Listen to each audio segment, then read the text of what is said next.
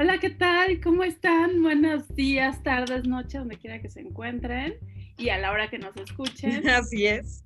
Yo soy Xochil Mesa y estoy con mi querida amiga Gaby. Gaby Rivera, ¿cómo están? Bien, bien, gracias. Aquí con un nuevo episodio. Padrísimo como siempre, porque siempre andamos buscando especialistas de verdad buenazos, ¿no? De los mejores. Temas que aporten, que aporten mucho. Claro, así es. Y hoy, bueno, yo estoy muy contenta y honrada porque tenemos una gran especialista, o sea, yo sé lo mucho que se ha preparado, me consta y me reconsta. es una gran amiga de hace añísimos y por eso sé lo que se ha preparado, porque llevo mucho tiempo a conocerla y que ya estoy haciendo una maestría y que ya estoy haciendo una especialidad y que ya estoy haciendo otra cosa. Siempre se está preparando, la verdad, eh, la respeto mucho y además la quiero un montón, con, mi hermana. Mari Carmen Pérez Garduño, muchas gracias por, por acompañarnos, querida Carmen. Xochil, al contrario, muchas gracias a ti. La verdad es que me parece un regalo que coincidamos en esta parte profesional, porque ambas conocemos lo que hacemos y también mi admiración para ti, pero el estar coincidiendo se me hace súper bonito y lo agradezco muchísimo. Yo también te agradezco mucho, amiga. Y bueno, pues ahora mucho gusto a Gaby. Gaby. Gracias bueno, cabe mencionar que Mari Carmen es especialista en neurodesarrollo, que es una de las áreas que dio también en algún momento y bueno, que sigo estudiando, me encanta toda esta parte de la neuroplasticidad, las neurociencias. Y el episodio de hoy se llama SOS, detección oportuna de indicadores de riesgo en el desarrollo. Exacto. Muy bien. A ver, para, entrar de lleno aquí y ahora sí al podcast, Mari Carmen, explícanos o preséntate. ¿Quién es Mari Carmen Pérez Gardoño? Bueno, pues mira, yo soy egresada del Instituto Nacional de Rehabilitación de la Ciudad de México, en donde aprendí a trabajar con lenguaje, aprendizaje, comportamiento y motricidad. Pero la verdad es que a mí me encanta este rollo de las neurociencias, del cerebro, de su función, de su procesamiento. Y hace muchos años llegó conmigo una niña por problemas de lenguaje, por eso la llevaba la mamá.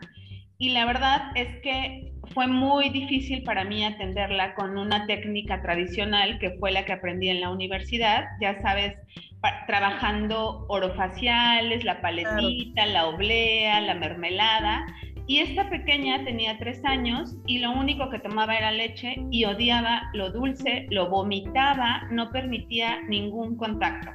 Entonces me puse a buscar información y encontré lo que hoy hago y entonces empecé a especializarme en neurodesarrollo y rehabilitación neurológica. Y todas las técnicas que yo trabajo tienen un impacto neurológico, pero como les digo a los papás, no podemos abrir las cabecitas y hacer esas conexiones neurológicas que están faltando. Y entonces lo que yo ocupo es el cuerpo para poder reorganizar o darle una segunda oportunidad a ese sistema nervioso que está inmaduro, que está desconectado de ciertas áreas y el cuerpo lo utilizamos guiándolo utilizando cuatro indicadores muy importantes que es ritmo, intensidad, frecuencia y duración. Entonces, diseño una serie de actividades que son, a veces pudieran parecer como tipo gimnasia, pero que tienen estas características y entonces van a tener un impacto directo al sistema nervioso y la función pues va a ser que va a madurar, que va a reconectar, que es como resetear. Y generalmente los niños que llegan a mí tienen dificultades de lenguaje, de aprendizaje, de comportamiento y de motricidad. Y algunas otras situaciones, trastornos que conocemos como autismo, como trastorno por déficit de atención. Y ya en algunas otras em, situaciones, casos más severos donde ya hay un sistema nervioso dañado como parálisis cerebral o algún síndrome. Entonces, el síndrome de Down, por ejemplo, también. Sí, sí, sí, también. Ok. Entonces, ¿Hay síndrome ahora Asperger. Ajá, Asperger. E, e, ese antes estaba dentro del espectro autista, Así, como dentro de lo más funcional. Pero las cosas van cambiando en la cuestión clínica y hay como un manual que se le conoce como DSM, ahorita es el 5, y entonces allí te pone como todas las características y ahora han decidido que este, han hecho cambios. La verdad es que en mi experiencia sí les puedo decir que sí se tiene que tratar diferente y también no lo podemos ver como dentro del autismo, porque un síndrome de Asperger, una de las características es que tienen un CI por encima de la norma. Son súper, súper inteligentes. Súper inteligentes, sí. La cuestión y el déficit, digamos, es las relaciones interpersonales. Claro. Y dentro de ello se asocian muchas cuestiones que justo es lo que yo trabajo, que se llama integración sensorial. Todos aprendemos a través de los sentidos y todos, todos, no nada más un Asper, no nada más un autismo, o sea, todos tenemos cuando hay esa dificultad problemas para poder recibir o captar la información con nuestros sentidos. Entonces, justo con la terapia que yo hago, se va nivelando, porque si no es como vivir a flor de piel. Entonces, eh, por eso es que lo padecen mucho y con la terapia que, que, trabajo vamos organizando esos sentidos para que todos los estímulos que capten del medio los puedan integrar diferente y puedan vivir y relacionarse diferente. Está bien, okay. interesante todo. Sí, y bueno, hablando esto de, lo de los sentidos, ¿no? Que, que sí, efectivamente, ahorita con esto de los aparatos, este, ya sea las tablets, dejamos de conectar. Y, y, justo cuando yo doy talleres y les platico las herramientas que les digo, es nada más como conectar lo que estás pensando con un sentido que es el escribir, no me lo creen. Pero cuando lo practican, o sea, se asombran porque ya perdimos esa conectividad. Exacto. Y otra, otra cosa, ¿cómo, ¿cómo hacer la detección oportuna, Mari Carmen? Porque creo que de un tiempo para acá, y bueno, Sochi lo ha padecido con su niño, yo lo he padecido con dos de los míos, que ya ahora te, cualquier persona te diagnostica. Eh, a mí me hablaron de déficit de atención, del espectro autista, de las, de las o sea, todo, todos estos síndromes, todas estas este, cuestiones, y lo, lo, más práctico para las personas que te, casi siempre que son las de la escuela, ¿no? Medical. Entonces yo, yo sí desde un principio dije, no, yo voy a buscar alternativas, pero a mí, por ejemplo, sí me... Esto, digo, ya mis hijos son grandes, pero aún así, ¿cómo haces esta detección? Ok, justo, mira, cuando Xochitl me platica y me invita a estar con ustedes y me dice que en su mayoría son mujeres, sí. escuchas, me pareció un tema súper importante porque justo ahorita yo estoy trabajando en ello porque creo que, bueno, ojalá nos escuchen de muchas otras partes del mundo y seguramente así es, pero al menos aquí en nuestro país no existe la cultura de hacer esa detección oportuna.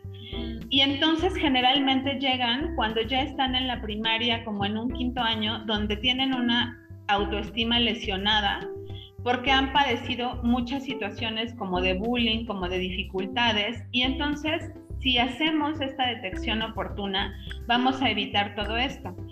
Entonces, bueno, les voy a dividir las etapas en las que podemos hacer esta detección oportuna, cómo podemos detectar estos indicadores de riesgo en el desarrollo. La primera etapa es en el embarazo. Las características que en el embarazo tú vas viviendo van a determinar si tu bebé al nacer necesita una intervención temprana. Y a veces son cosas tan sutiles, yo lo que les digo a los papás, ustedes durante el embarazo tienen un control con su ginecólogo generalmente, y el ginecólogo de lo que se encarga es de cuidar tu salud. Y en el momento del parto es de cuidar tu salud y la de tu bebé, pero esa salud física, esa salud eh, orgánica. Pero después, ya cuando esa salud está salvaguardada, se van a sus casas y ya no hay un seguimiento. Entonces, si tú eres mamá o estás embarazada o planeas ser mamá y en el embarazo tienes riesgo de aborto, o sea, con que ya tengas un ligero sangrado, si tienes, eh, que también es muy común, las infecciones de orina, ¿no? Durante el embarazo son súper comunes. También eso es un riesgo porque eh, se alteran muchas situaciones que en ese momento afectan al feto. Otra es también cuando padeces toxoplasmosis, ¿no? Se asocia mucho la toxoplasmosis cuando una mujer es amante de los gatos y ellos por naturaleza tienen este virus y entonces lo que tienes que hacer tu mujer es que si planeas embarazarte te desintoxiques un año antes, vayas a tratamiento para evitar que esto afecte en el tiempo del, desarrollo de, de tu bebé, ¿no? En útero. Entonces, todas estas situaciones se tienen que ver durante el embarazo. Son cosas en las que no... Son cosas en las que no sabemos. Entonces yo, por ejemplo, cuando hago una historia clínica que la hacemos desde el embarazo, ahí vas detectando los riesgos en el desarrollo. Entonces, ya teniendo esto, ya otra es... Eh, que se te suba la presión. Hipertensión se da mucho generalmente al final del embarazo, ¿sí? Eso es muy común. Y otra también es diabetes, cuando la mamá tiene diabetes, o sea, durante todo el tiempo de gestación, ese es otro riesgo, ¿no? Porque finalmente son cuestiones hormonales que se van viviendo diferente y si transcurre diferente en el embarazo. Entonces, hasta ahí ya, si tú tuviste todo esto, es importante saber que necesitas una intervención temprana con tu bebé. Después, en el momento del nacimiento, todos los bebés que nacen por cesárea ya tendrían que ser candidatos a un programa de intervención temprana. Ay, Dios mío. Entonces, son la mayoría. Hoy en día son la mayoría. ¿Por qué? ¿Qué afecta la cesárea? Sí, sí. En el momento que se da el nacimiento de manera natural, el bebé hace toda la función, tiene que estar listo para poder ser expulsado, va buscando ese caminito. Y en esa búsqueda de camino, pues es como un gusanito, como una oruga que va buscando esa salida. Y se activan muchos músculos que van trabajando como en cadenita para poder después ser el sustento o la raíz de otros movimientos, como por ejemplo, lo primero es el control de la cabeza.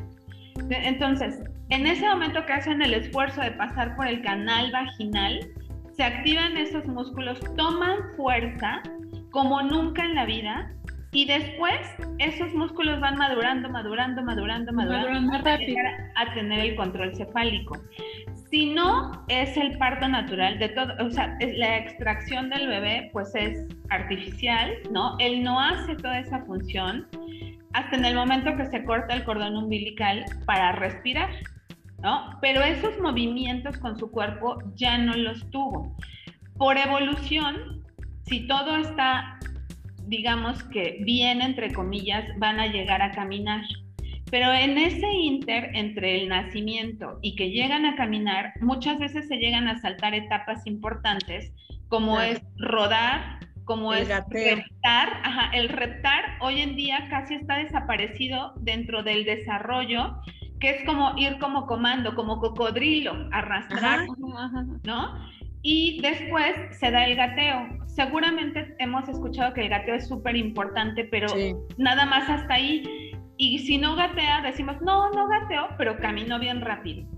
Esa parte de no gateo es esencial porque cuando se da el gateo, se hace el puenteo neurológico más importante de la vida.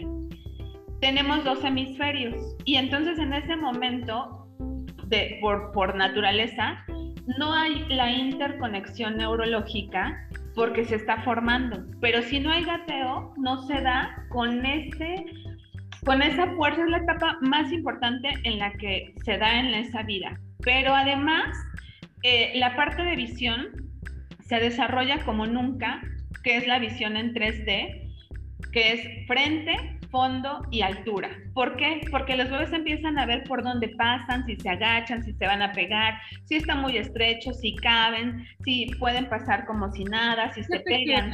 Que, mi hijo no gateó y tiene dislexia. ¿Tendrá que ver con eso? Tiene todo que ver. Ah. Tiene todo que ver. Sí, también el mío y, es el mayor. Sí. Y este tiene, bueno, tenía dislexia y disgrafia Sí, ¿no? Al principio. Oye, te iba a preguntar una cosa. Fíjate que, bueno, ¿qué pasa?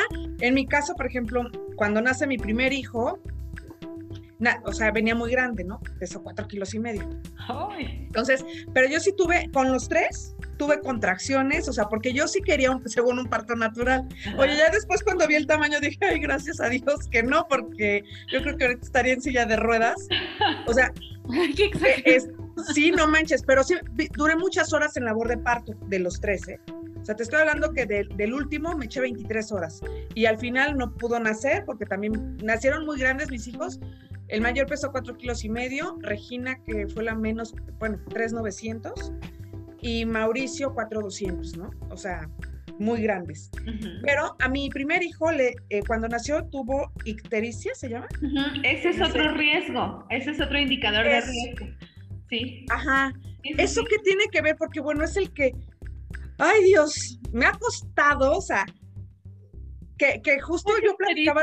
Perdón, pero yo no sé qué es ictericia. Ah, haz de cuenta que mi hijo nació como muy amarillo, le sube la bilirrubina, amiga. Exacto. Entonces, eh, de por sí mi hijo es güero, muy güero, ¿no? Pero este estaba como Bart Simpson, así amarillo. Y este, como también ya había empezado a defecar este, y no podía nacer, tuvo una complicación, una infección. Exacto. Entonces, él, yo salí primero del hospital que él, me acuerdo, porque él estuvo en incubadora y en unas como lámparas para que agarrara color y se quitara. ¿Eso qué, qué, tiene que ver? Porque sí, sí me, me, ha costado, con él he aprendido todos estos síndromes que mencionas, con él es así, todos, todos en algún momento me es esto, esto, ya no sé. Todo lo que acabas de mencionar, justo ya dijiste los riesgos que se dan, los indicadores de riesgo en el desarrollo, esos son durante el nacimiento. Entonces, como les decía, nacimiento por cesárea, parto prematuro. La prematurez es también muy común y es otro indicador de riesgo en el desarrollo, de verdad que hay que atender.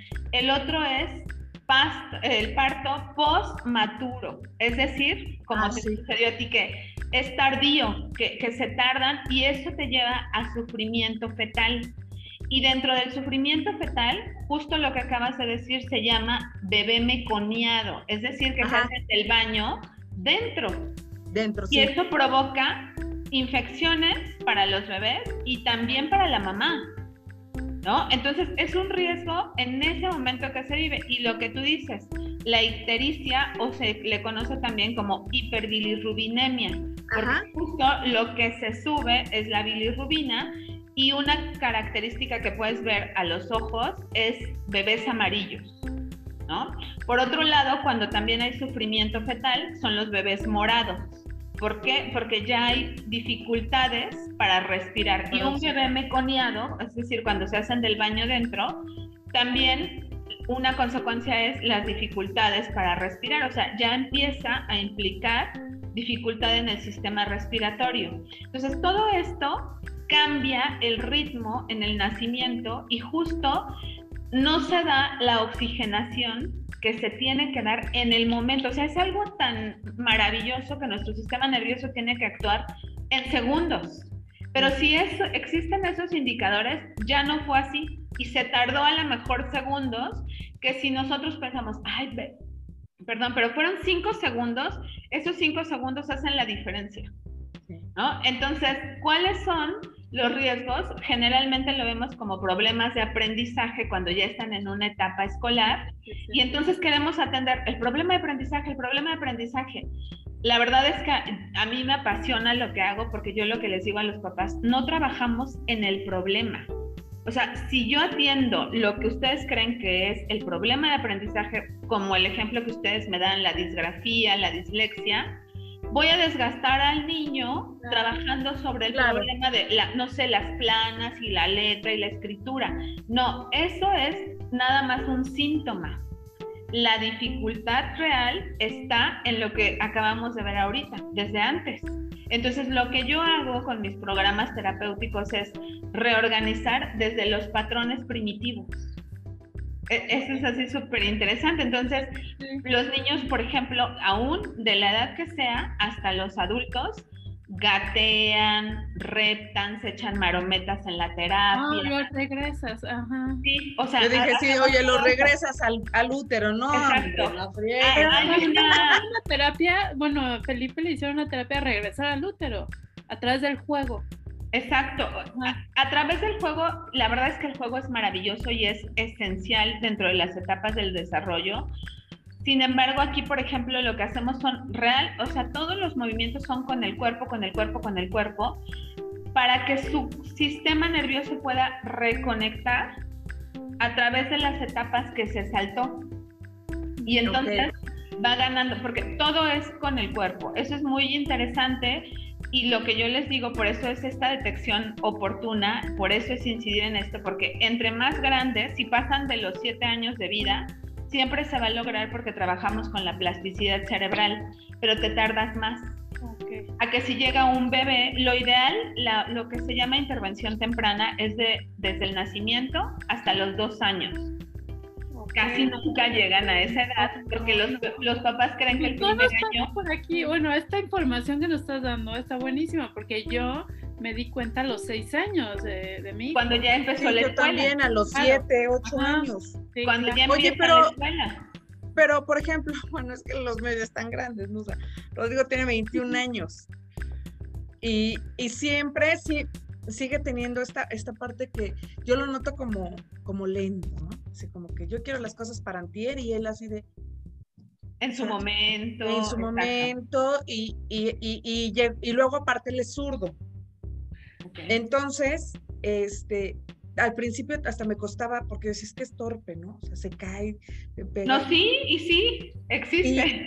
no, y, es que me pasó, no, y me pasó, es que la verdad, yo como mamá fui mamá muy jovencita.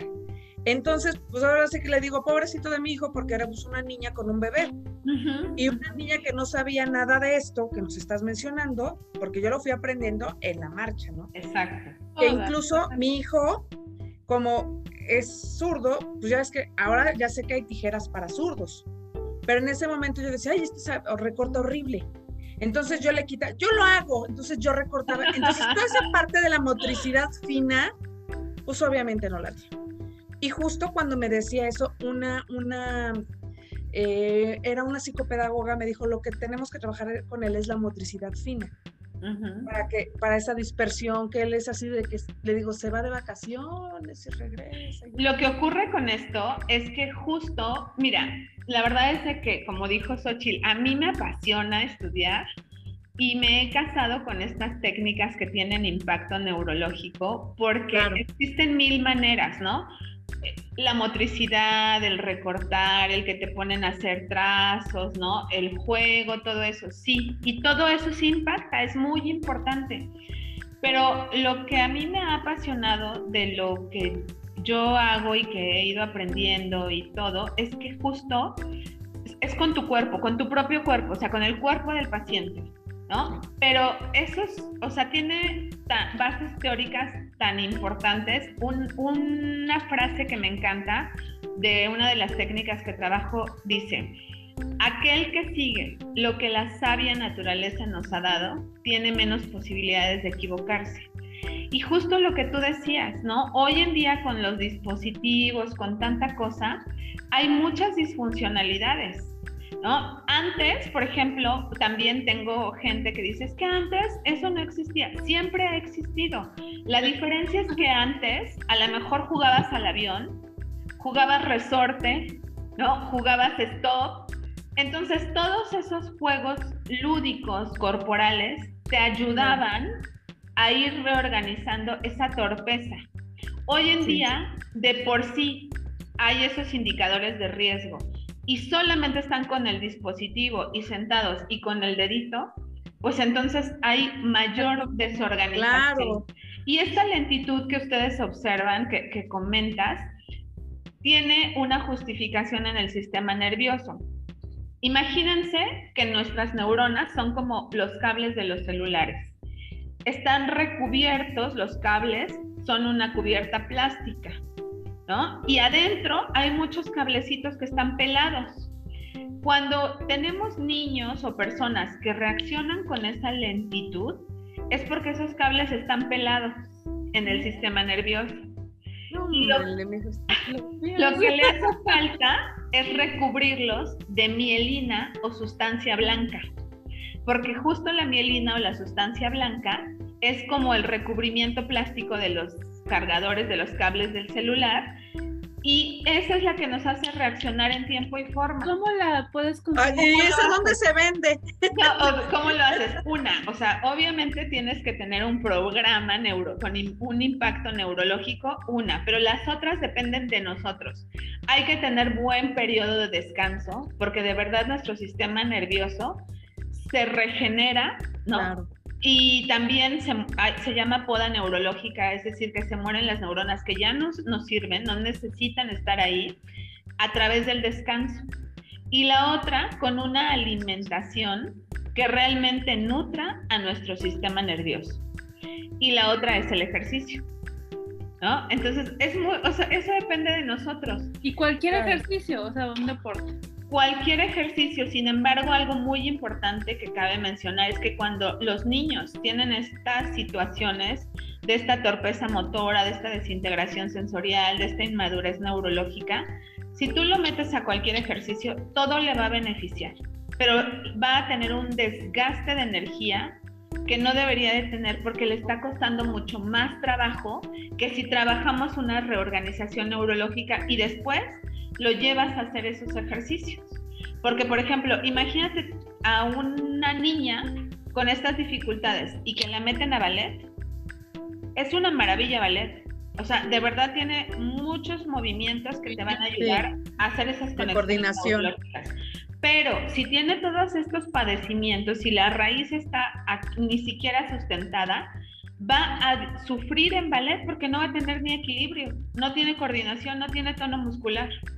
Que eso es un sufrimiento.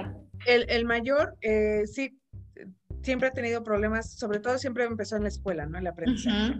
Que es muy disperso, que se distrae, que no sé qué. Sí es, eh, de hecho le hicieron un examen de, de IQ y sale un poquito más arriba de lo normal, pero sin ser niño genio, ¿no? Ok. Y, y, lo que sí es que, por ejemplo, para todos los deportes que él practicaba, era muy bueno.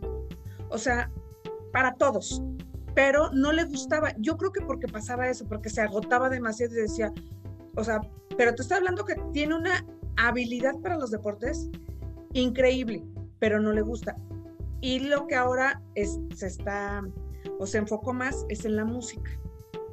Ok. O sea, él, por ejemplo, toca muchos instrumentos musicales y no, nunca le he pagado una clase de ni de guitarra, ni de bajo, ni de... Y yo no sabía que tocaba tantos instrumentos, por ejemplo.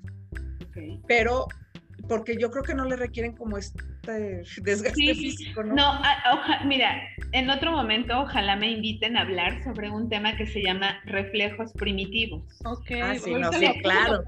Oye, déjalo anoto de una vez porque sí está súper interesante, ajá. Sí, eso que acabo de decir, Gaby, les voy a dar un ejemplo y generalmente llegan papás con los niños que son intrépidos y que se mueven y que suben, bajan y corren y así, pero cuando hacemos una evaluación neuromotora, estos niños no son capaces de sostener su propio cuerpo, de tener un equilibrio, hay equilibrio estático y dinámico. Y entonces no pueden estar, son esos niños que, o sea, salen disparados todo el tiempo, están en movimiento y todo. Y, y, muchas veces lo confundimos como de, es normal, son niños. A ver, sí, pero tiene que también saber estar consigo mismo, tener el control de su propio cuerpo. Porque si no después en el aprendizaje va a haber un impacto total. O sea, son niños que no pueden estar sentados escribiendo, copiando el pizarrón, haciendo su apunte y están todo el tiempo, se mueven en el asiento. ¿No? Y esto que dice Gaby es muy hábil, pero no le gustaba porque se cansaba. Tienes toda la razón o sea, puede ser muy hábil, pero hay algo en él que es como un nudo en su sistema nervioso que no le permite desarrollar la habilidad que tiene de una manera natural. Tiene que tener un sobreesfuerzo. En el momento que quitas ese nudo, de verdad la vida te cambia. ¿Por qué? Porque tienes ese control de tu propio cuerpo y lo que yo les digo mucho a los papás es, si tú tienes el control, la coordinación, el tono, el equilibrio, el ritmo de tu propio cuerpo, de verdad los niños sienten que conquistan el mundo. Claro. De verdad, o sea, yo por ejemplo lo veo con mis pacientes que llegan, un ejemplo, tengo un pasamanos, tienen que lograr pasar el pasamanos, ¿no? Al principio cuando no lo logran, de verdad se frustran, tienen miedo, lloran, no quieren y es vamos, vamos, vamos. En el momento que ya lo logran, de verdad se sienten empoderados, ¿no? Porque se dan cuenta de toda su capacidad. Entonces, es maravilloso. Ahorita hemos mencionado dos etapas en las que se dan los riesgos del desarrollo, que es embarazo y nacimiento. Otros son, se llaman trastornos del recién nacido, que justo es lo que mencionabas, David, que es cuando tienen que estar en incubadora por ictericia, por premadurez, ¿no? Por problemas cardíacos, por problemas respiratorios. Eso se llaman trastornos del recién nacido. Y otros son los que se dan durante la infancia o durante el historial escolar, que es generalmente cuando la mayoría de los papás lo detectan, ¿no? A veces, y, es lo mejor, es que lo detectan cuando tienen entre 6 y 7 años porque están aprendiendo a leer y a escribir. Ajá, Ese es en el mejor de los casos. Pero muchas veces pensamos que con el tiempo van a librarla y la verdad es que no. Muy pocas veces cuando se tiene todo esto, el tiempo va a quitar la dificultad y entonces van arrastrando, van arrastrando, van arrastrando y muchas veces llegan como a un quinto año con estas dificultades. ¿no? Entonces, esto es importante que, ya que nos escuchan muchas mamás seguramente, podamos detectar, o sea, de no esperar, no pienses, y, y algo que se da mucho es que decimos, no, es que a mí me pasó, o sea, yo también padecí de esto, yo también hablé mal, hasta después ya lo pude hacer bien, yo también tuve problemas de aprendizaje, ¿no? Y entonces vamos justificando y vamos permitiendo que nuestros hijos también, porque creemos que es herencia. Sí, exactamente, que, es lo que, que es lo que todo el mundo te dice, ah, es que yo fui así igual de burro, ¿no? O, ah, yo, yo también era bien malo para las matemáticas. Y no, y no es, como dicen, exacto, y no es normal. Justo ahorita que ya también yo empecé a estudiar todos estos modelos, efectivamente te das cuenta que es como tú vas aprendiendo, pero sobre todo porque no vas, como dices, conectando.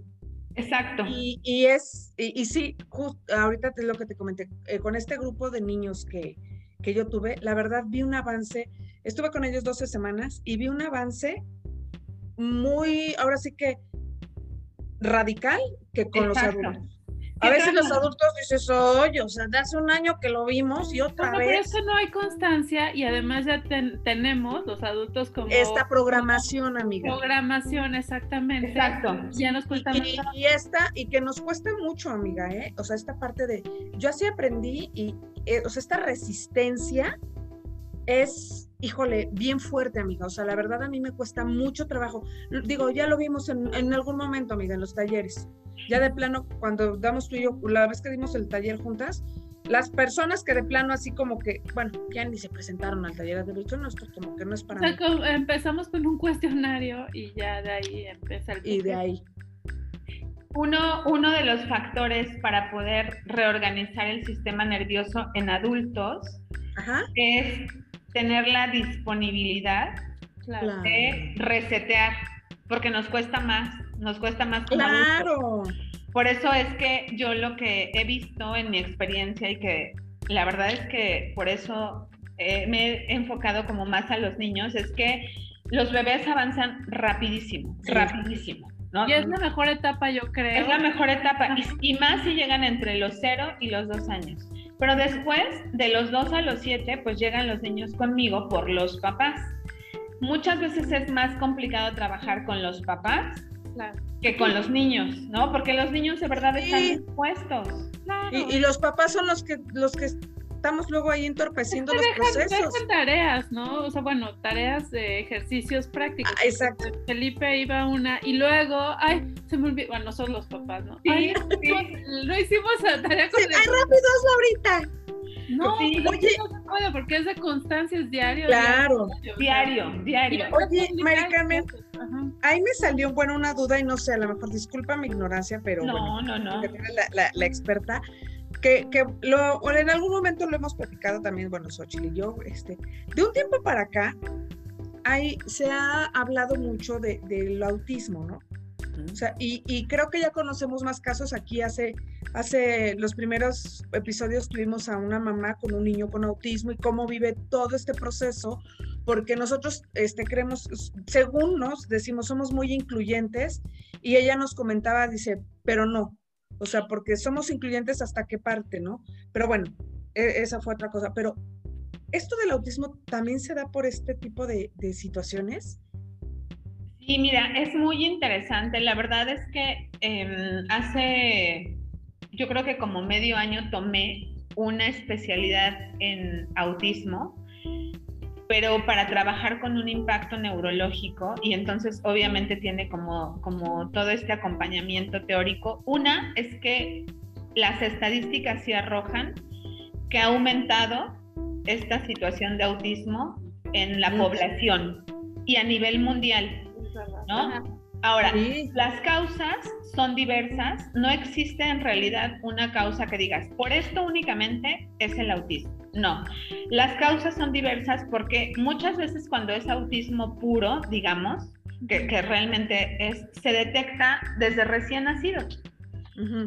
Y puede ser porque los papás estuvieron expuestos a un ambiente tóxico, tóxico de, sustancias, por ejemplo, que vivas en una zona industrial, que vives muy cerca de una zona industrial y entonces todo el ambiente pues está contaminado, ¿no? Por los niveles de plomo en la sangre.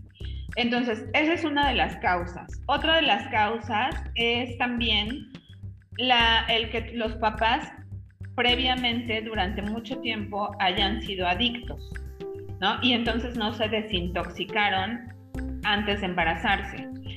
Las causas son diversas, pero lo que sí es que ha aumentado el nivel. Ahora, otra cosa y en mi experiencia y en esto que yo trabajo, somos realmente pocas personas, pero a nivel mundial que trabajamos estas técnicas. Y lo que nos ha quedado claro es que cuando llegan bebés, porque un niño con autismo severo lo detectas desde el principio. ¿Y por qué lo vas a detectar? Porque tiene todos los indicadores que acabamos de mencionar del embarazo, en el nacimiento, tiene trastornos del recién nacido, eh, se juntan estos tres. Entonces, al juntarse va a tener muchos indicadores de riesgo, por lo tanto va a tener un sistema nervioso muy desorganizado, muy, muy desorganizado. ¿Y cómo lo puedes ver? Como un bebé irritable todo el tiempo, llora por todo, no, no puede estar tranquilo para nada, para nada, para nada, o un bebé totalmente ausente, que tampoco es normal. Claro. Si en eso ya detectas o que llora mucho cuando lo bañas, o que no le gusta que lo estés abrazando, o que no logra tener una alimentación adecuada, esos ya son indicadores que tienes que atender, no esperar. Eso, al momento que se trata, estamos ayudando a que el sistema nervioso se reorganice, se conecte y puede evitar, eso está comprobadísimo, puede evitar el desarrollo de un autismo severo. Si el autismo es moderado o leve, puede desaparecerlo, porque con un programa terapéutico trabajamos con esta integración sensorial y una de las características que más se da en el autismo es la desintegración sensorial. Todos sus sentidos están alterados.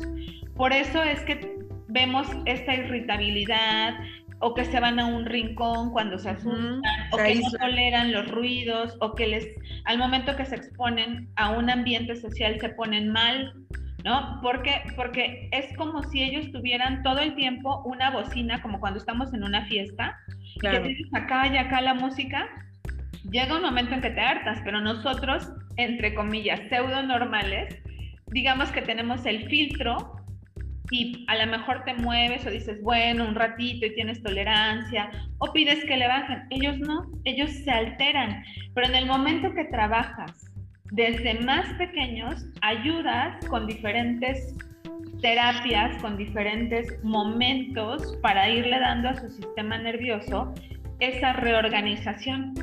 Ahora, también han surgido en, en estos últimos años algo que se le conoce como síndromes o enfermedades raras, porque han sido tantas mutaciones.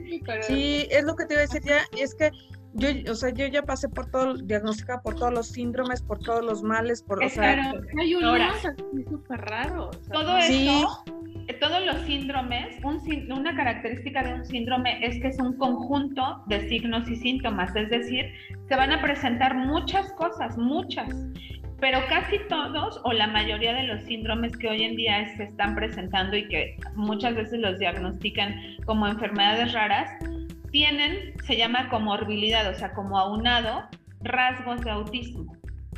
Entonces, por eso es que ha aumentado muchísimo. Una de las cosas que yo trabajo y que a veces a algunos papás les cuesta mucho, como esa manera de verlo, es que yo conozco, o sea, todos los indicadores que existen, por ejemplo, de un TDA, de un autismo, de un Asperger, lo conozco, pero la forma en como yo trabajo no es ponerles una etiqueta y decir, tiene esto.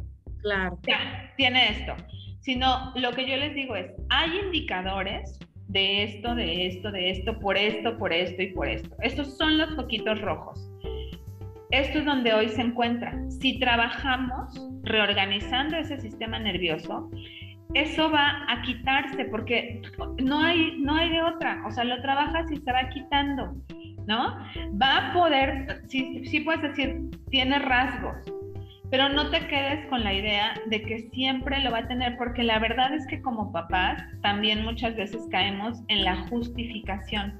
Y entonces decimos, ah, tiene TDA, ay, por eso es distraído, ay, por eso tiene problemas de aprendizaje, ay, por eso no se puede tranquilizar, porque tiene además hiperactividad. Es normal, no. Si nosotros vemos que hoy aquí se encuentra y no es normal, pero tenemos que llegar a esto, trabajamos para ello. Y otra cosa muy importante, si nosotros vemos el manual en donde vienen todos los, los diagnósticos con los indicadores de cada diagnóstico, la verdad es que se parecen mucho, un TDA, por ejemplo, a veces con algunos síntomas de un autismo moderado. O un Asper con un niño sobresaliente. ¿No? Y sin embargo, o sea, no puedes decir, ay, tiene más de esto, pero tiene menos de esto. No, tienen rasgos muy parecidos. La sintomatología de verdad se comparte en muchos trastornos, en muchos síndromes, en muchas dificultades. Entonces, que eso no sea la prioridad para ti como papá, sino que veas que hay una desorganización en el sistema nervioso y que para eso es lo que tenemos que trabajar. ¿No? O sea, bueno, digo a tiempo, a lo mejor hay niños, yo ahorita estoy bien, con, con, características que tú me dices, digo, veo situaciones que puede tener mi hijo y hasta yo, ¿eh? O sea, la verdad, yo también me cacho y digo, hijo, yo también eso. Yo sé que en mi época, bueno, cuando yo era niña, por lo menos mi mamá me decía, es que yo no escuchaba esas cosas, ¿no? Nada más, híjole, su hija no aprende bien, híjole, así como, qué pena, ¿no? Su hija es lenta, ¿no? Qué pena, pero pues nada más, no, no recomendaron una terapia, nada. Y pues los papás, obviamente, pues tampoco sabían, ¿no? Hoy en día ya hay más información y todo, pero tú no vas cachando, o sea, si no vas con un especialista, bueno, yo por la escuela en la que estuve, en la que estaba mi hijo, me mandaron a hacer, ¿cómo le dicen? Como una batería. Una batería de, pruebas. Pruebas. Y, y, pues salieron dos, tres cosas, ¿no? Que, que, por cierto lo hablé contigo y todo, ¿te acuerdas? Sí, Y, medio se atendió, digo medio, porque también la terapeuta que lo estaba atendiendo se fue a vivir a otro lado y, y ahorita quedó en el, un poco en el limbo, la pandemia, todo esto. Entonces sí quiero obviamente regresarlo a, este tipo de terapias, ya luego te busco, pero el punto es, ¿hasta qué edad o, hay un límite? O yo, por ejemplo, que ya soy adulto, puedo todavía tomar ciertas terapias. Mi hijo, bueno, mi hijo tiene ocho años, yo supongo que sí, ¿no? sí, a ver, aquí qué bueno que me preguntas esto, Xochitl, porque yo creo que es muy importante que quede grabado en, eh, para compartir con todos, es que cuando vemos cosas diferentes, raras, que salen de, o que de verdad las mamás sí tenemos ese instinto de decir, no, es que hay algo diferente.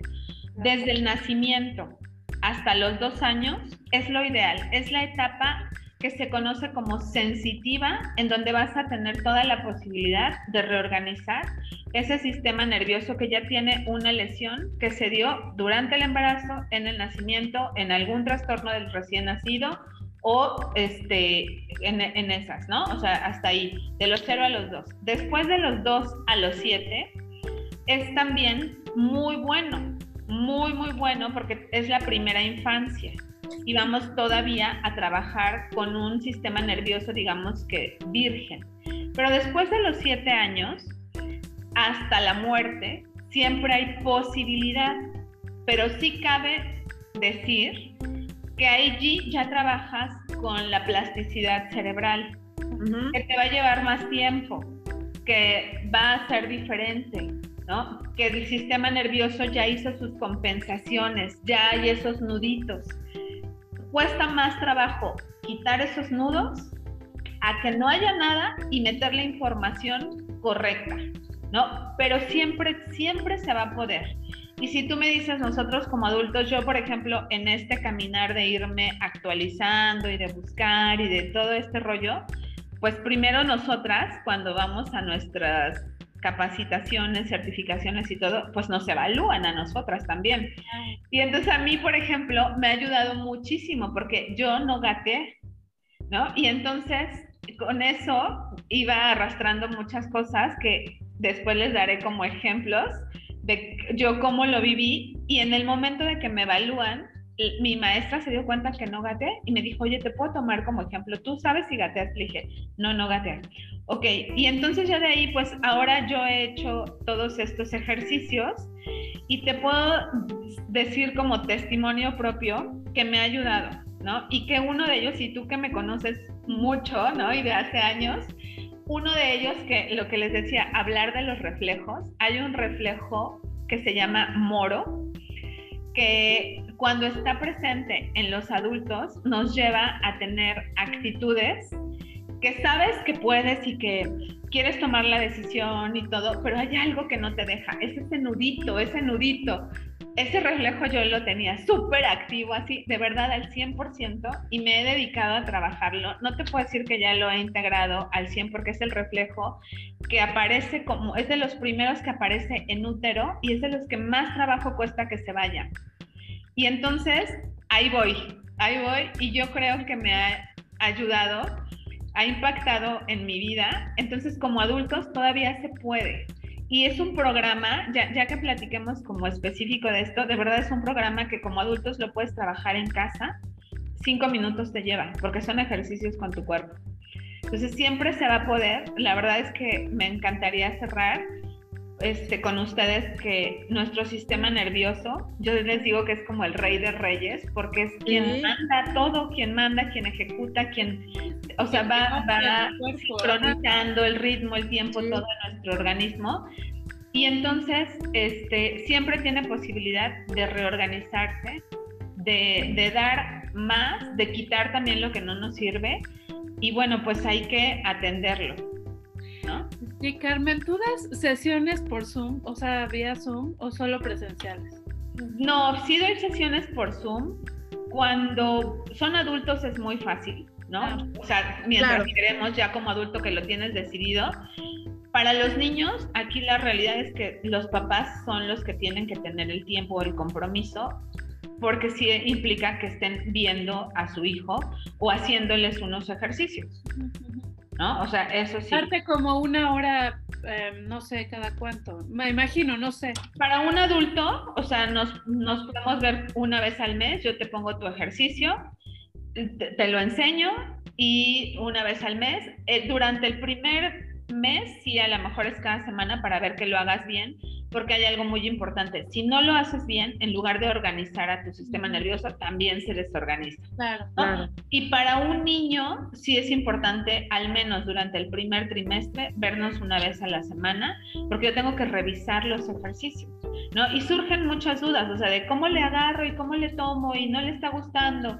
La verdad es que al principio a los niños les cuesta mucho trabajo, les llega a molestar también ciertos ejercicios, pero una vez que lo logran, de verdad les gusta. O sea, yo les digo, ya te prestan su cuerpo y tú lo trabajas. Ay, qué bonito. Sí, sí, sí. sí. Oye, ay, bueno, es que yo sé que este tema y yo, yo creo que te vamos a, tener para sí, para muchas cosas, porque, ojo, o sea, como dices, hay muchos padecimientos, muchos síndromes en los cuales tenemos desconocimiento y donde sí, efectivamente, sí no, o sea, no queremos decir que hay una cura, pero sí hay terapias que te ayudan a ser funcional, ¿no? que eso es lo que de lo que se trata, porque sí luego digo sin ofender susceptibilidades y que luego la gente empieza, ay, qué no, no, no. O sea, a lo que voy es que hay alternativas. Hay. Y este, bueno, Carmen, yo sé que andamos porque ya te tienes, este, tienes hasta mil cosas, pero oye, compártenos tus redes, por favor, y, quiero aquí, ahora sí que delante de Sochi, que te comprometas en otra ocasión este, a, que nos sigas hablando de todo esto, porque es bien interesante. Yo ya tomé mil notas, o sea, yo estoy así, luego, luego pienso, digo, ay, mi hijo, sobre todo. bueno, creo que vas a tener que estar varios programas más. ah, yo encantada, me encanta. Sí, la verdad es que sí, porque son, es, un, es un tema, o sea, ahora, ahora sí que destapaste una, una caja de Pandora, sí, en el que incluso nos podemos ir un tema especializado en, en, un, en un síndrome o en, en, algún padecimiento o en alguna situación, este, porque, híjole, son muchos y como, como decía, ahorita por ejemplo que dijo Xochitl, antes decían, ay, tu hijo es burro y lo pone, pero fíjate lo que hacían, amiga, los maestros. Claro, te calificaban. No, te ponían a hacer mil planas. O sea, como que otra vez a conectar, a conectar, a conectar, ¿no? Y esta parte de cuando en el pizarrón estabas ahí, no debo hacer y no, o sea, mira, yo creo que en verdad yo tengo excelente ortografía porque yo tuve una maestra que me hacía cada falta de ortografía, o sea, 100 veces. Te lo juro. O sea, entonces, pues obviamente al principio tenía todas. Entonces yo me sé escribir las cosas por, por esto, ¿no? Entonces, este, por favor, Mari compártenos tus redes por la gente claro que, sí, claro que este, sí. contactar. Oye, y no, o sea, para mí de verdad es un gusto y un honor poder estar con ustedes. A mí me encanta hablar del tema y la verdad es que ahora que lo, o sea, que, que tengo como otros proyectos y otra conciencia, quiero llegar a más familias para evitar estos daños, ¿no? Porque de verdad es muy triste cuando llegan los niños ya grandes y les digo, siempre podemos hacer algo, pero ya vienen lesionados de muchas maneras y las familias también lesionadas emocionalmente y desgastadas económicamente. ¿no? Entonces, para mí es un honor y lo agradezco y cuenta con ello Gaby y Xochitl, nada más nos ponemos de acuerdo y para mí de verdad es un regalo.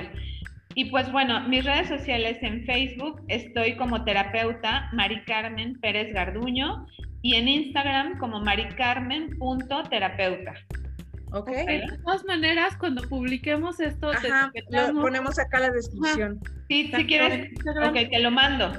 por favor, sí. Ok. Para etiquetarte y que la gente te empiece a seguir. y te empiece a seguir, te busque y todas estas dudas que no, bueno, yo siempre que tenemos a invitados como, como todos los que tenemos, pero este, nos llevamos un montón de apuntes, le digo a Xochitl. Ya tenemos cuadernos y cuadernos de información, porque la verdad es que son cosas y son temas bien interesantes, pero sobre todo, ¿no? Lo que aquí hemos dicho, que muchas veces no se habla estamos en un, a veces eh, mi hijo tiene algo, pero ¿cómo lo voy a platicar? ¿Cómo lo voy a expresar? Me van a juzgar. Y, justo ya tenía tiempo que no hablábamos de, ahora sí que de nuestro lema, y creo que aquí en esta plataforma no lo hemos dicho, amiga, pero en, el lema que nosotros tenemos es no juzgues mi historia porque ojo la tuya aún no termina.